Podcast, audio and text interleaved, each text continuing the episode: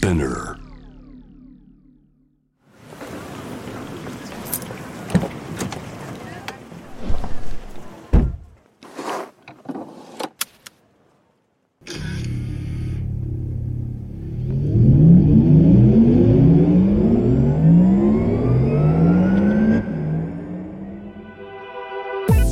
人生の中で絶対に叶えたい夢のリスト Bucket List ポルシェの創始者フェリー・ポルシェから脈々引き継がれる夢を追い現実にする勇気。そんな夢への熱烈な信念は今もポルシェの大切なミッションです。Driven by Dreams 夢を追いかけることで道を切り開き続ける方をさまざまな業界からお迎えしこれまでに叶えてきた夢の数々そしてこれから叶えていきたい目標や夢について伺っていきます。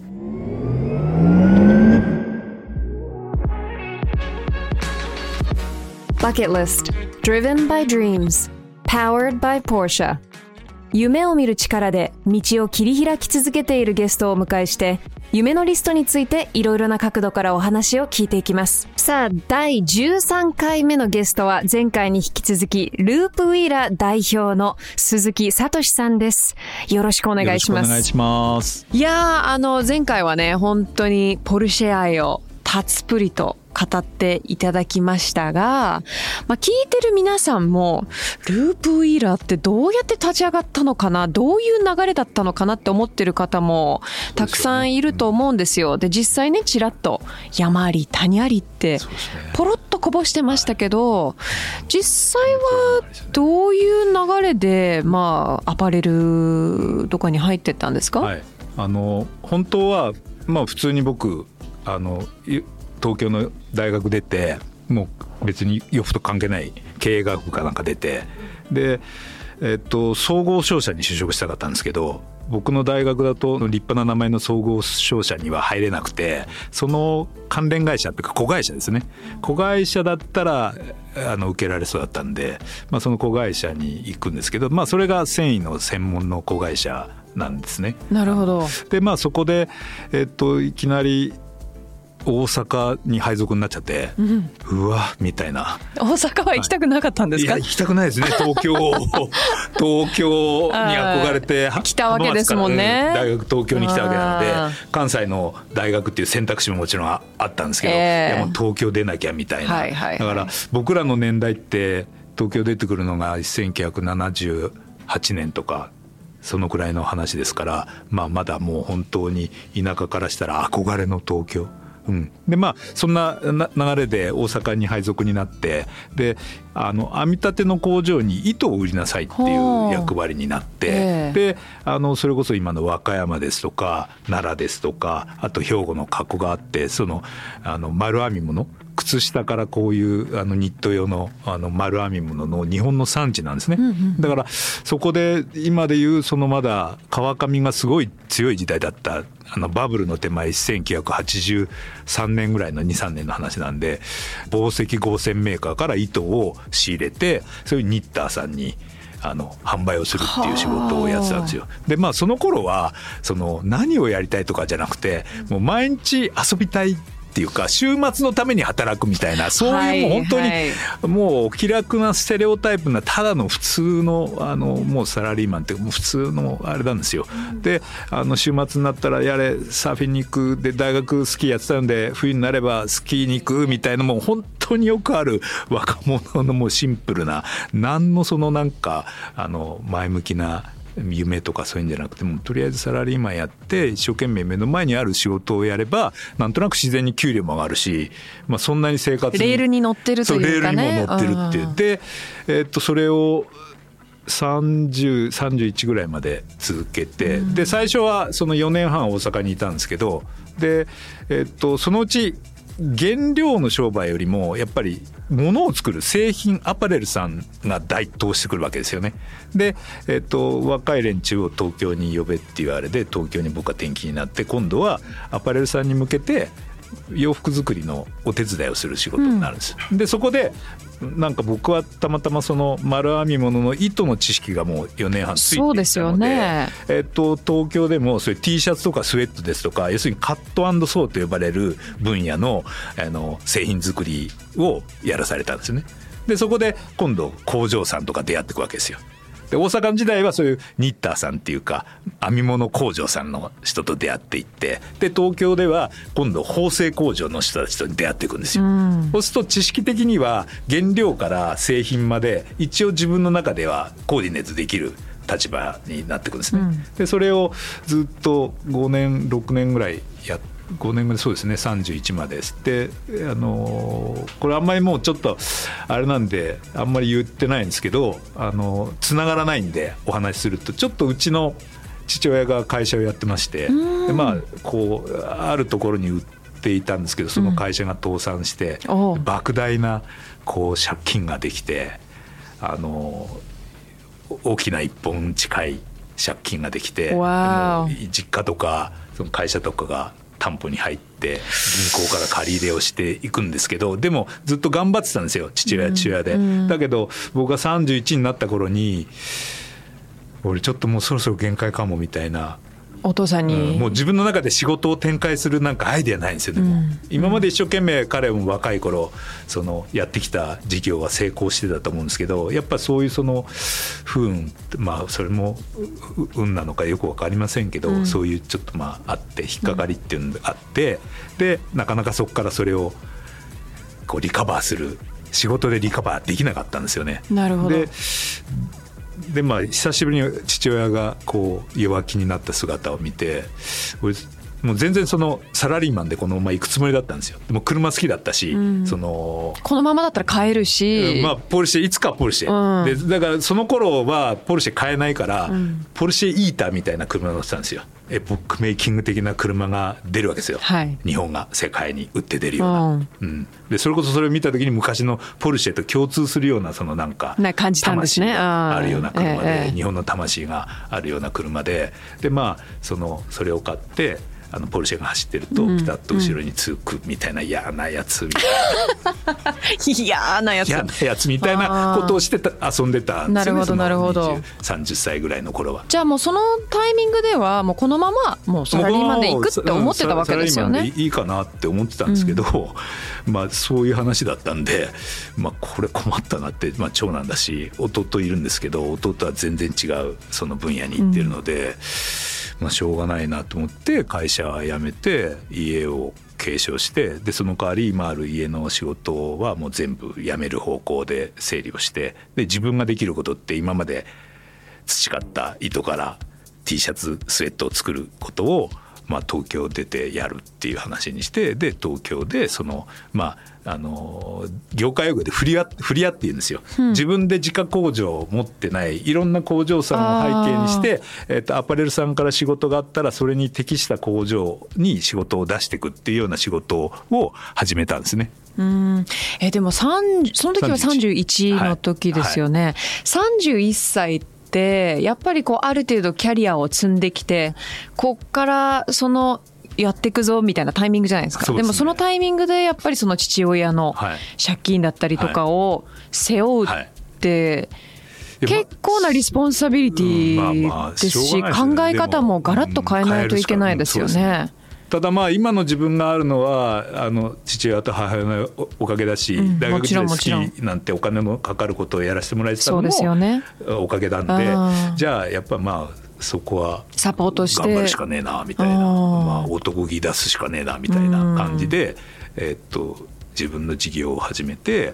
でまあ普通始めるっても3年ぐらいは自分たちが食っていくことすらままならないぐらいギリギリなんですけどで、ね,、も本当にあの取引先とかに恵まれたりとか、うん、あのブランこことお付き合いしたらこのブランドは伸びるかなっていうなんか選球眼みたいなのがだんだんついていくので、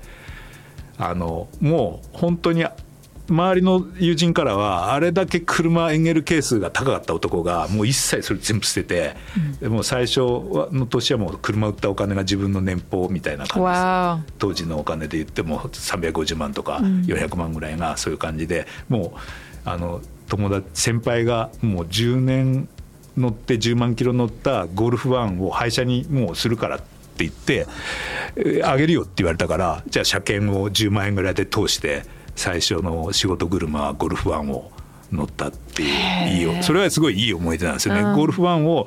乗ったっていうのは自分の中でも車のその FF の2ボックスの基本を学ぶっていうことではすごく良かったなと思うんですけど、まあ、そこから始めて頑張って本当そういう意味では頑張ったと思いますその時は。だからもう借金を返すための仕事だから何をやりたいとか何もないんですよ。もうとりあえず返すことが目の前にある仕事は全部引き受けて全部こなしていくっていうそれだけ、うん、ミッションは、うん、で38ぐらいで返し終わったのかな？7年ぐらい返し終わった途端に。長かったですね。返しその代わり返し終わった途端にその中年モラトリアムになるわけですよもうやりたいことがないわけですよ。返し終わった途端にだってその間は自分のことを考えられないですもんね。だからその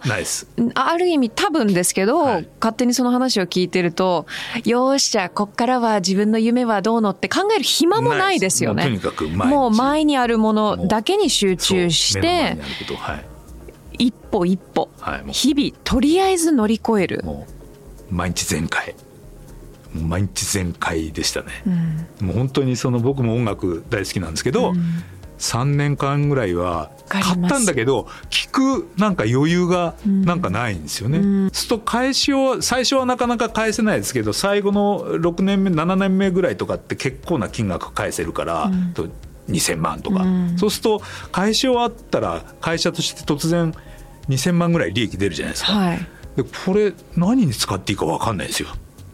事業としてどっちへ行くとか、うん、なんか投資をするとか、ないわけですから。うん。でモラトリアムが始まるんですよ。2年間ぐらい。もやもやして俺これから40に向けて何やってくんだろう？どういう人生歩みたいんだろうってこう中年モラトリアムの2年間があって、うん、でニューヨークに行ったことがなかったからニューヨークに行ってみたいなと思ってで友達がちょうど出張でアメリカをそのロス。あと同級生が仕事で、えっと、ロスに駐在してたのでそいつにも会いに行こうと思って、うん、お盆休みの10日間ぐらい利用してで、えっと、ニューヨークに入ってラスベガスで大きなアパレルの展示会があったんでそれも一応見聞してで最後ロスに入って友達ん家に寄せてもらってっていう旅をする中で、うん、ニューヨークに行った時にそのフリーマーケットですよね、うん、からあと古着屋さん、はい、そういうのを巡ってあやっぱり俺スウェットが昔から好きなんですよ、うん、子供の頃からその親はなんかご飯食べに行くよって言うとなんかボタンダウンの T シャツになんかちょっとちょっと綺麗な綺麗めで行きたいわけじゃないですか、まあ、でもボタンダウンのシャツよりその T シャツとかスウェットが好きなんですよ。でどうもそのそういうボタンダウンのシャツっていうのがこうしっくりこなくてでなんとなくこうスウェットとか T シャツにデニムみたいなのが自分のスタイルになっていたっていうのもバックグラウンドとしてはあると思います。うん、でやっぱり俺スウェットとかデニムとか好きだなと思ってでそのニューヨーク行った時に古着屋さんですとかフレアマーケットをこう回ってこうなんとなくスウェットの古着をこう手に取るんですね。で手に取る取って最初は単純に古着を変えたことが嬉しいだけです。うん、だからまあでニューヨークが面白いなと思って2年間で3回ぐらい通ってで、えっと、そういういろんなヴィンテージのショップ行ったりとかっていう中でふとその頃新品のスウェットってどこも僕がさっきのフェリーポルシェの前回のねあの話もですけど自分が新品で買いたいスウェットねえなみたいな。あで肌で気が付くんですよ、はい、だから某新しく売ってるスウェットはどうも違うなみたいな、うん、なんかもうこう、うん、マスプロダクションの匂いがしすぎて違うなっていうのとあとはそれこそあのうん岡山の話じゃないですけど日本のあのデニムは優秀ででそのデニムメーカーさんがその作られてるスウェットシャツっていうのもそのヴィンテージをこう追い求めるスウェットシャツだから、うんうん。ヴィンテージのスウェットシャツをこうリファレンスにしたようなスウェットしか売ってないんですよね。うん。で僕の中でスウェットっていうのはそのなんか日常の延長だからちょっとコンテンポラリーなものでありたいっていうかい今着てちょうどいいのがスウェットだと思ってるから、はい。えだから全然ないなちょうどなんか間のものがないなってないう。でいい上質なもの。だからそのレストランへ着て行っても怒られないようなない。綺麗めなその綺麗めな貧乏臭くならないようななんかそんなようなスウェットがないなっていうのにちょっと気がついて、うん。であのスウェットを作る能力はあるのでそうですよね糸編み縫製工場さんは全部もう仲良くしていただいてたのであもしかしてスウェットだったらあの世界に出ても恥ずかしくないようなものが作れるかもしれないちょっと思ったんですよ。でじゃあ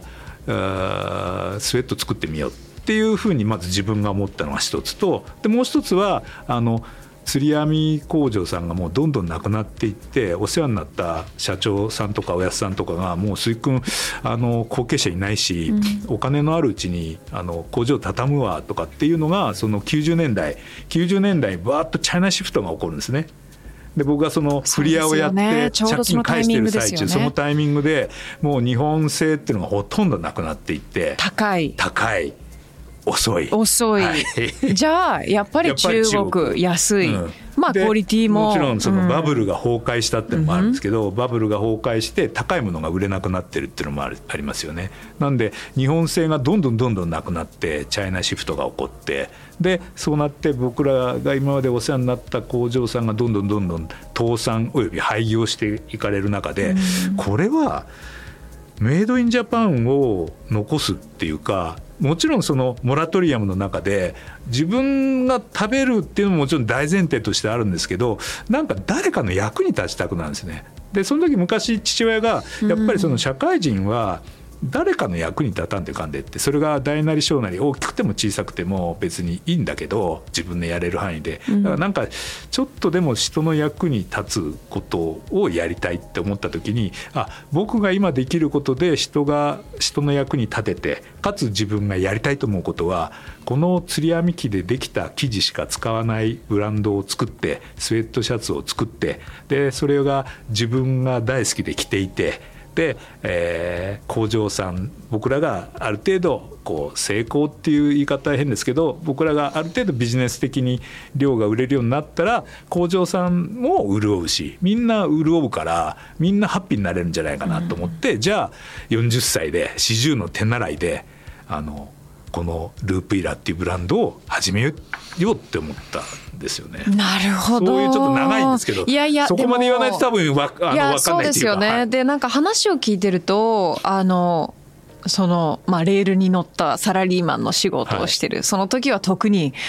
まあ、楽しいわけではないじゃないですか。で、そこから今度は、その借金を返すっていう、それも、まあ、とりあえず返すだけのゴール。で、それだけを見てると、まあ、とても辛いじゃないですか。でも実際に、その30代までの、その知識、そこも役に立っている。実際にその借金を返すことでも、やっぱりその働くことだったり、どうにかお金に変えていくっていう、それも役に立っている。だから辛そうに見えても、最終的には必要だった時間ってことですよね。まさしくシャーロさん言う通りに、うん。なんかその時はそんなこと1ミリも考えてないですよ、でも今振り返るとそれは全部必然であったんだろうな。っていうだから人生無駄ないんですよ。いや、そうですよ今やってることにみね。んな疑問を感じたり嫌だなとか辛いなとかってみんな思うと思うんですよ、その30代40代の人たち。みんな思うと思うんですけどその60代の僕が言うのもあれなんですけども振り返るとそれは後になった時にあの時にお前に言ってやりたいよ。お前今頑張っとけって。そうそうなんれが必ず後そのつながる。うん。うんっていう感じをまあ学んだっていう感じですかね。うん、どうですか？前田さん今の話聞いて。あのすごいいい話ですね。あのループビラを立ち上げたぐらいからの話って大体僕も知ってるんですけど、そのサラリーマンから実際にねあのお父様の事業を継いでっていうところはすごくちょっと感動しましたね。これはねもうオフィシャルで言うのは初めてだと思います。えー、仲のいい友人とか仕事関係の人には、うん、あのなんでこうなったの？って聞かれたら、まあご飯食べながら話す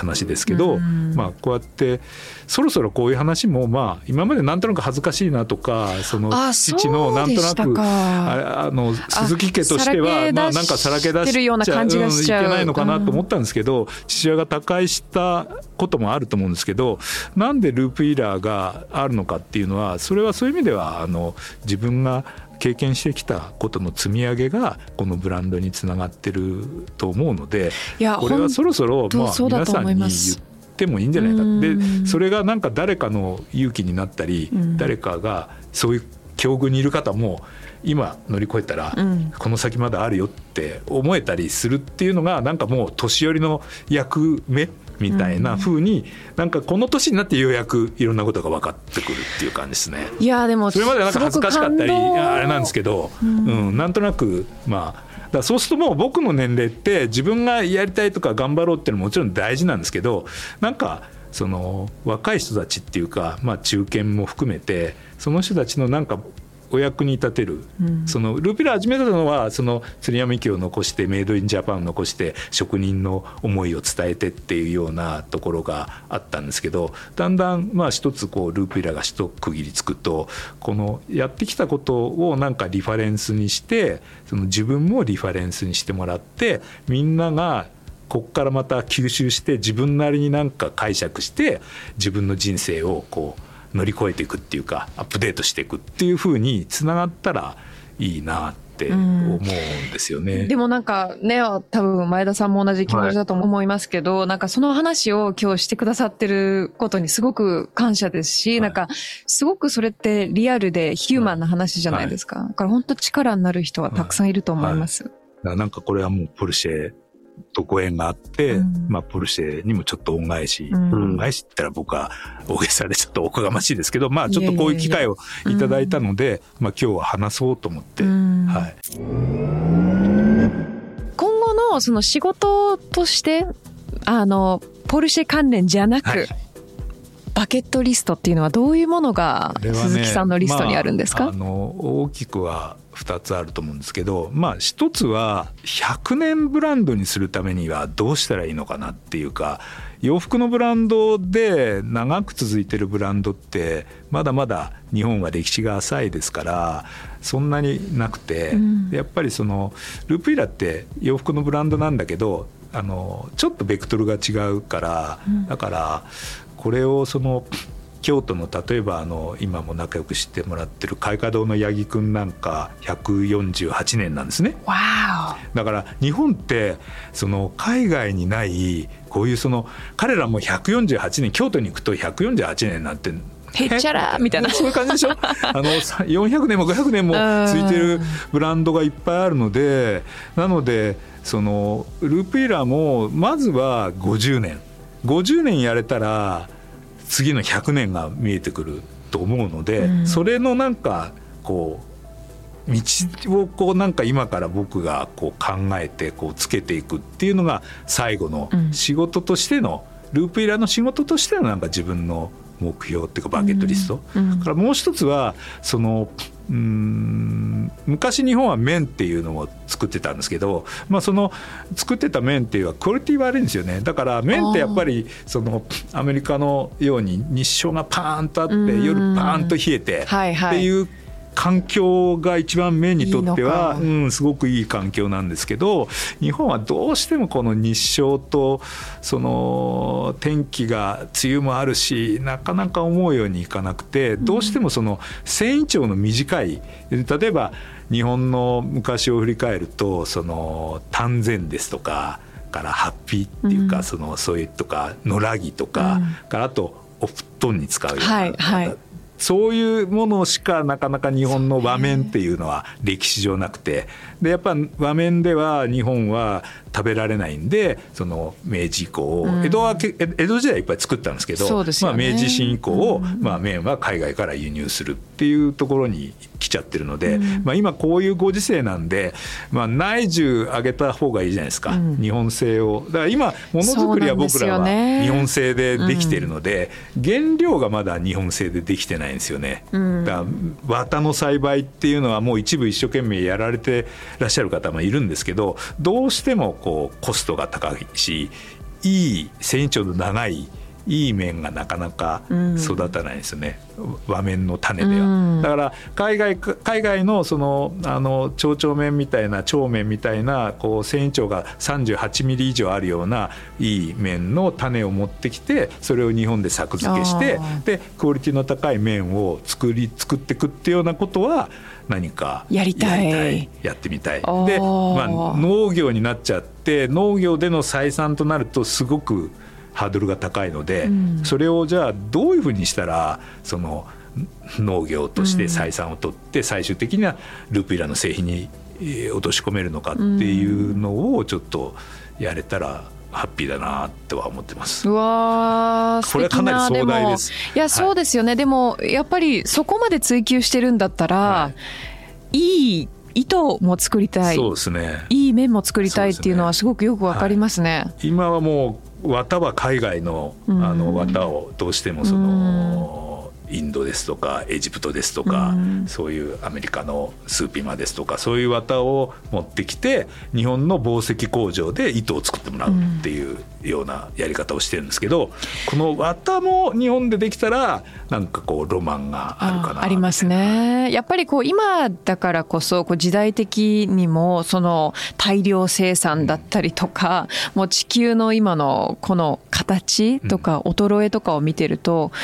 本当はやっぱり自分の場所で作ったものを着たり、そうですね、食べたりっていう方向にみんな本当は動かなきゃいけないじゃないですか。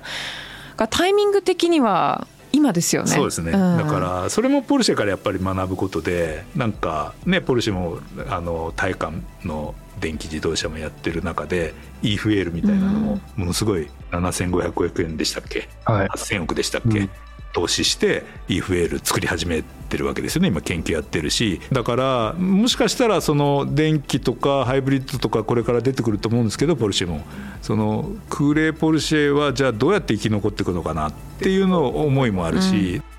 そういう意味で僕たちもその仕事の中で綿を日本で作れ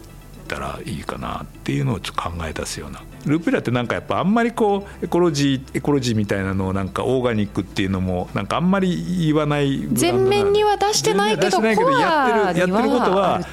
もともとそういうことだと思うんですよね。はい、はい、あのーね、いろいろいい話今日聞きましたけど前田さんいかがでした？いやもうなんか何歳になっても大きな夢があるっていうのはなんか勉強になりますね。いや本当そうですねなんか学ぶことが本当に今日たくさんありました。そう言ってもらえるとなんかありがたいです。またちょっとお会いしたいですね。はい、ぜひ。ぜひ鈴木さん本当に2回にわたってねあの興味深い話ありがとうございました。はい、こちらこそありがとうございました。このプログラムはスピナーのほか Apple Podcast、Spotify、Amazon Music などで聞くことができます。ぜひ番組をフォローして SNS でもシェアしてください。I'll see you next time. シャウルでした。Bye!